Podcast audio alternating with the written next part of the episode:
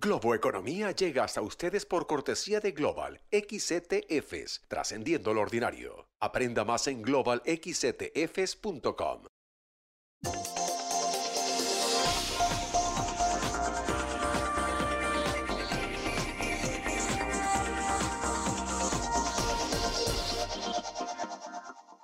Hola, ¿qué tal? ¿Cómo están? Soy José Antonio Montenegro desde el New York Stock Exchange en Manhattan, desde la Bolsa de Valores de Nueva York, y esto es Globo Economía. Hoy dedicando todo nuestro tiempo a la vinculación existente entre la salud pública y la economía.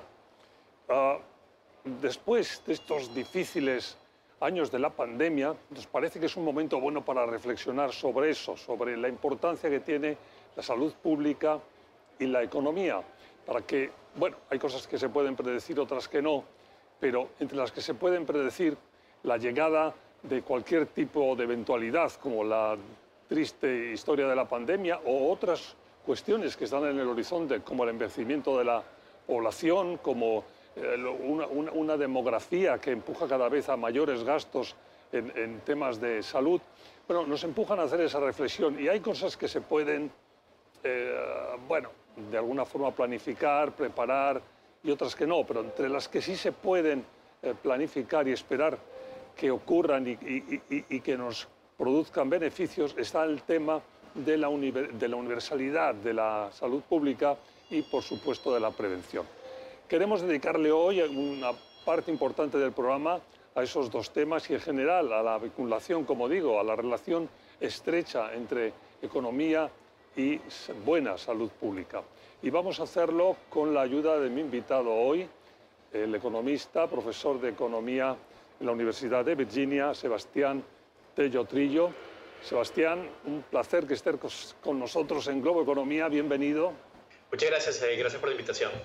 Y vamos a tenernos que ir enseguida a una pausa, pero antes de irnos quería preguntarte un poco en flash, esta relación de la que estoy hablando, es así, ¿no? fundamental la vinculación entre salud pública y economía, ¿no?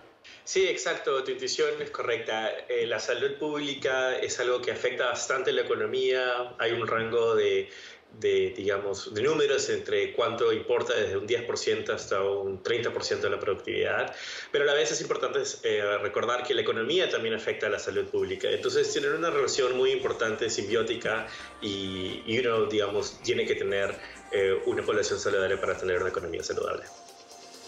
Bueno, pues como decía, vamos a tener que ir a una pausa, lo hacemos, en cuanto volvamos entramos en profundidad en este tema es Economía desde la Bolsa de Valores de Nueva York, el New York Stock Exchange en Manhattan.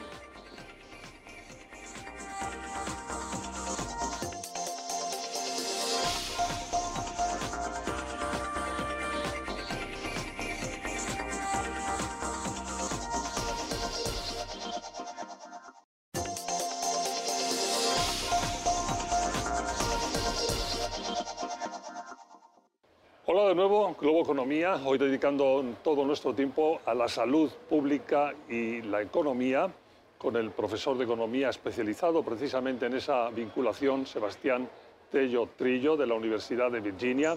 Sebastián, eh, decíamos antes de, irnos a la pausa que fundamental esta vinculación y tú mencionabas el tema de la parte del PIB, del Producto Interno Bruto, que supone las que es algo tremendamente objetivo, entre un 10 y un 30, decías, ¿no? Habla, elabora un poco sobre esa importante, ese importante peso que tiene la salud pública en cualquier economía. Sí, correcto. Ah, digamos, hay bastantes maneras de estudiar esto, pero de manera simple e intuitiva, eh, la economía está formada por personas y eh, tenemos que tener una población solidaria para que esas personas puedan sentirse cómodas y seguras en ir a trabajar y que sean obviamente productivas eh, y a la vez que la gente se sienta cómodos y saludables para participar dentro de la economía, ya sea con consumidores. Entonces, hay una relación, digamos, intuitiva que tiene bastante sentido en cómo eh, la salud de las personas, sobre todo, eh, están afectando diferentes índices económicos. Ahora, hay maneras, bastante maneras de estudiarlo y también podemos verlo desde el otro punto de vista que hay toda una industria eh, detrás de la salud pública, ¿no? Obviamente hay una oferta de trabajo, los doctores, este, medicinas, farmacéuticos, y todo eso también forma parte del de PBI, ¿no? De la industria de, un país económico. Entonces, eh, ya sea por el lado estrictamente del producto, que es entre comillas la salud, como lo vemos los economistas, o simplemente eh, por querer pensar en los consumidores y los trabajadores eh, los empleados como que participan en la economía. De estos dos ángulos son como la economía y la salud están vinculadas. Algo que ves cuando se hace un estudio comparado de, de países es que es importante el, poner la mayor parte posible de, inversión, de dinero, de, esfuerzos económicos ahí, pero también una buena gestión, porque hay países que ponen mucho dinero, pero luego su gestión, su eh, delivery, como lo, que, lo que ofrecen, no está al nivel de lo que han invertido, que también eso es eso es un tema fundamental, ¿no? Sí, definitivamente, digamos, sabemos cuáles son algunos pilares de, una salud pública fuerte. Eh, digamos, se habla de proveer acceso de calidad y cobertura a todos los ciudadanos, un acceso equitativo, que haya presupuesto, es algo súper importante que tal vez no se habla mucho, y que sea también eficiente, eh, que esté, por ejemplo, enfocado en la prevención, que sea flexible. Eh, y uno de estos temas también, aparte de ser sostenible, que haya evaluaciones, es que haya una buena, un buen gobierno de la salud pública y a la vez buena confianza, y esto va mano en mano, ¿no? No se puede, a veces es difícil eh, tener un gobierno eficiente si es que no hay mucha confianza, y si no hay mucha confianza es difícil tenerse un gobierno eficiente de tal manera, ¿no? Entonces, esos son parte de, los pilares que, que pensamos eh, en, en, un buen sistema de salud pública. Eh, vamos a ir hablando a lo largo del programa claramente de ejemplos y mencionarlos tú los que te parezcan más adecuados, pero así en un poco en abriendo el libro de, este tema, ¿dónde están los buenos ejemplos o los más llamativos para, para mirar en el mundo sobre una buena salud pública, una buena gestión económica?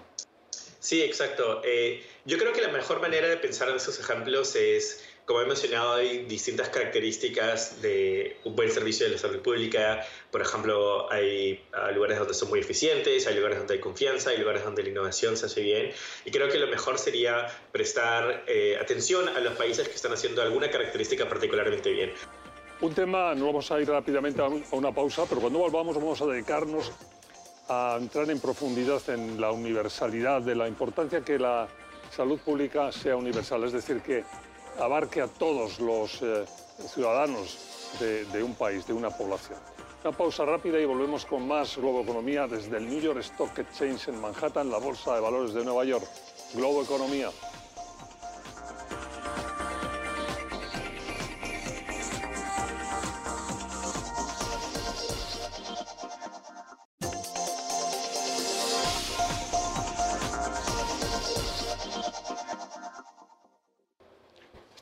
Vuelta, Globo Economía, desde la Bolsa de Valores de Nueva York, desde el New York Stock Exchange en Manhattan.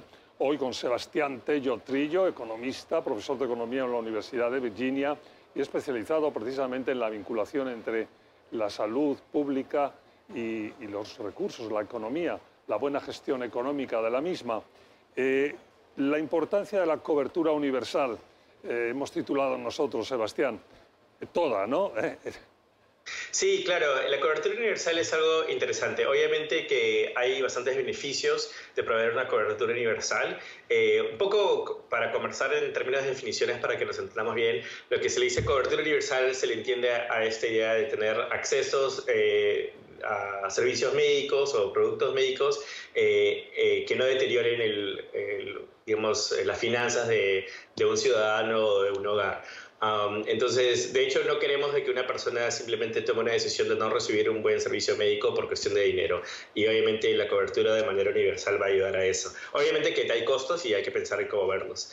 Pero creo que algo importante es entender de que también a veces pensamos en cobertura no solo en, eh, digamos, como que mitigar los efectos financieros, pero también en tener acceso. Por ejemplo, hay lugares en, países, por ejemplo en Latinoamérica, en Perú, donde las personas tienen cobertura, en el sentido de que si van al doctor no les van a cobrar nada pero es muy difícil accederles al doctor eh, a, ellos o que vayan a un centro de salud.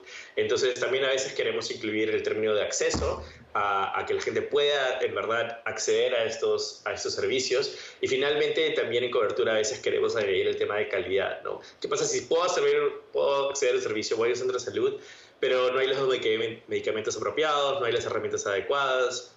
Ni entrenamiento del staff. Entonces queremos en eso pensar en, cobertura, en cuestiones de que no les cueste mucho, que no sea muy, eh, digamos, eh, costoso para algunas familias, dependiendo obviamente de los ingresos, que sea de buena calidad y que haya exceso de calidad ah, para todos. Un punto fundamental con el tema de la cobertura universal. Muchas veces cuando se habla de esto, se dice, bueno, todos queremos tener una cobertura para todos, pero claro, es muy caro.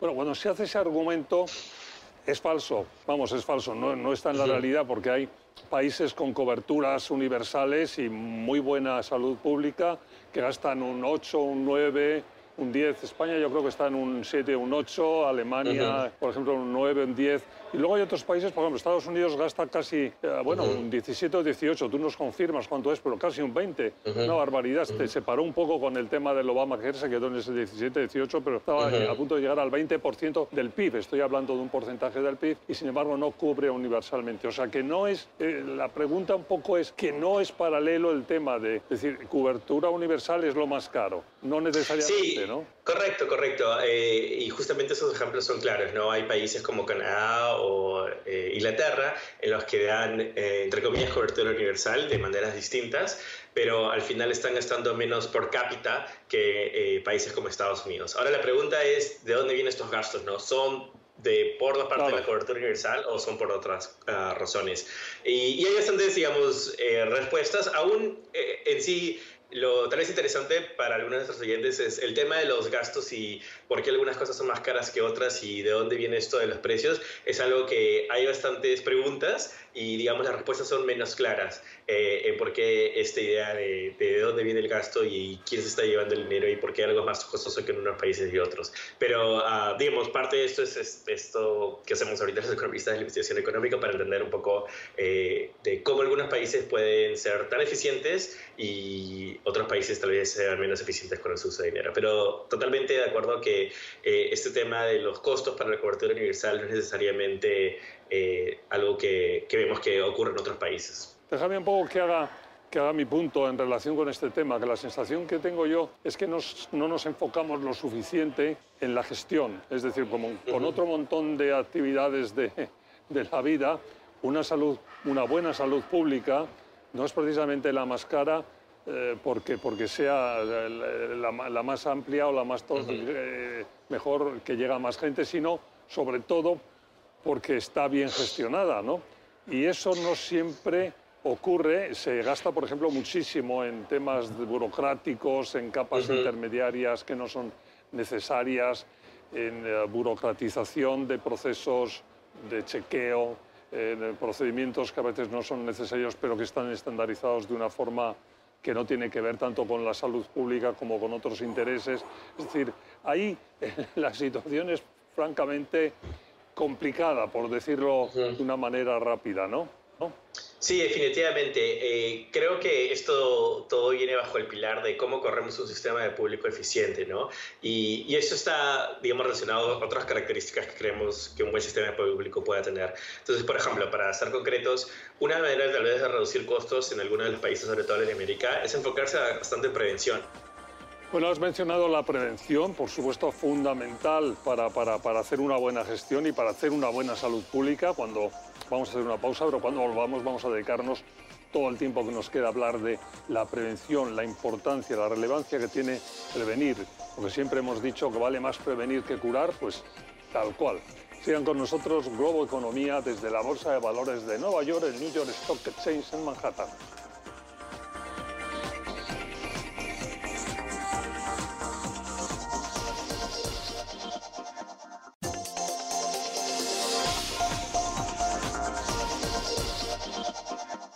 Estamos de vuelta, Globo Economía, hoy dedicando todo nuestro tiempo a la salud pública y la economía con la ayuda del profesor de Economía de la Universidad de Virginia, Sebastián Tello Trillo. Sebastián, en este bloque decíamos, el último bloque del programa, queremos centrarnos en algo que seguramente es prioritario, siempre la prevención. ¿Por qué es tan importante eh, fijarnos, enfocarnos en la prevención? Sí, uh, de manera intuitiva y simple, ¿no? la prevención nos va a ayudar a detectar eh, cuestiones o problemas en la población que sean desde temprano y por lo general hay una, una regla bien estándar de que si agarramos las cosas temprano, va a ser mucho más fácil lidiarlos eh, que después, ¿no? Y esto tal vez uno lo sabe uno mismo con las enfermedades que uno ha tenido o lo puede ver en, otras personas, pero también lo vemos de manera sistema, ¿no? Eh, como por ejemplo en el COVID, hemos podido poder prevenir antes de esas cosas que, ah, que han podido pasar simplemente al tener un mejor y más robusto sistema de salud pública. Y desde luego la vinculación siempre con el tema de la alimentación y el medio ambiente y todas las cuestiones relativas al entorno, ¿no? Absolutamente, sí. Desde el tema del ambiente hasta el cómo vives, hasta el tema emocional. Una de las cosas más importantes que creo estamos aprendiendo todos es la importancia de la salud mental. Y creo que todos empezamos a entender que es súper importante, pero que también es bien diferente. Y creo que aún no estamos eh, poniendo, digamos, eh, el presupuesto donde se debe en términos de salud mental, pero ojalá que, que los cambios se den en los gobiernos para prestar atención eh, que se debe a la salud mental. Estamos ya casi terminando el programa, pero efectivamente ese es uno de los énfasis de los últimos tiempos y quizás una de las lecciones aprendidas muy pegadas al, al tema de la pandemia. ¿Qué, qué, hemos, ¿Qué es lo más importante que tú crees que hemos avanzado los últimos años en relación con, con todo este tema de la prevención, del estar más preocupados por la salud eh, pública en general? Creo que, pucha, bastantes temas en verdad, eh, al menos yo he sentido que hemos aprendido, que se han estado hablando de conversación. Primer tema, este tema de la salud mental, creo que se ha empujado y se ha entendido bastante bien. A veces las personas creo que pensaban que hablar de salud mental es hablar de un cierto número de personas muy específicas que se les nota que hay salud mental, pero ahora entendemos que no, es algo que uno no, a veces no muestra síntomas, eh, o es como usar lentes, ¿no? A veces personas tienen que ir a terapia de la misma manera que usan lentes, simplemente no hay una cura, simplemente es algo que tenemos que usar. Eso es uno. Segundo, creo que hemos aprendido bastante de qué es lo que significa ser, tener um, un sistema de salud pública que sea flexible y que no sea muy rígido para que se pueda adaptar a cambios que se deben hacer. Eh, tercero, hemos prestado bastante atención a lo que es las disparidades de salud. El COVID, una de las cosas que nos ha enseñado es, es cuán no equitativos son nuestros sistemas de salud y el precio que pagamos por tener eso, a, no prestar mucha atención a las poblaciones vulnerables. Sebastián, pues eh, lamentablemente se nos ha terminado el tiempo. Eh, siempre corre rápido, pero yo creo que hoy especialmente rápido por, por el interés que tiene eh, para todos este tema de la salud pública. Muchas gracias por haber estado con nosotros. Muchas gracias por la invitación y, muchas gracias por poner este tema a, todos nuestros oyentes. Fue Sebastián Tello Trillo, profesor de Economía en la Universidad de Virginia y especialista en la vinculación entre la salud pública y la economía. Muchas gracias. Gracias a ustedes, por supuesto, por su amabilidad, dejándonos entrar en sus casas todas las semanas. Ya saben que estamos en nuestros horarios habituales de Globo Economía o también en el podcast de Globo Economía disponible cualquier momento del día, de la noche, en las principales aplicaciones. Ahí nos pueden seguir y escuchar toda la semana. Gracias de nuevo y hasta la próxima semana.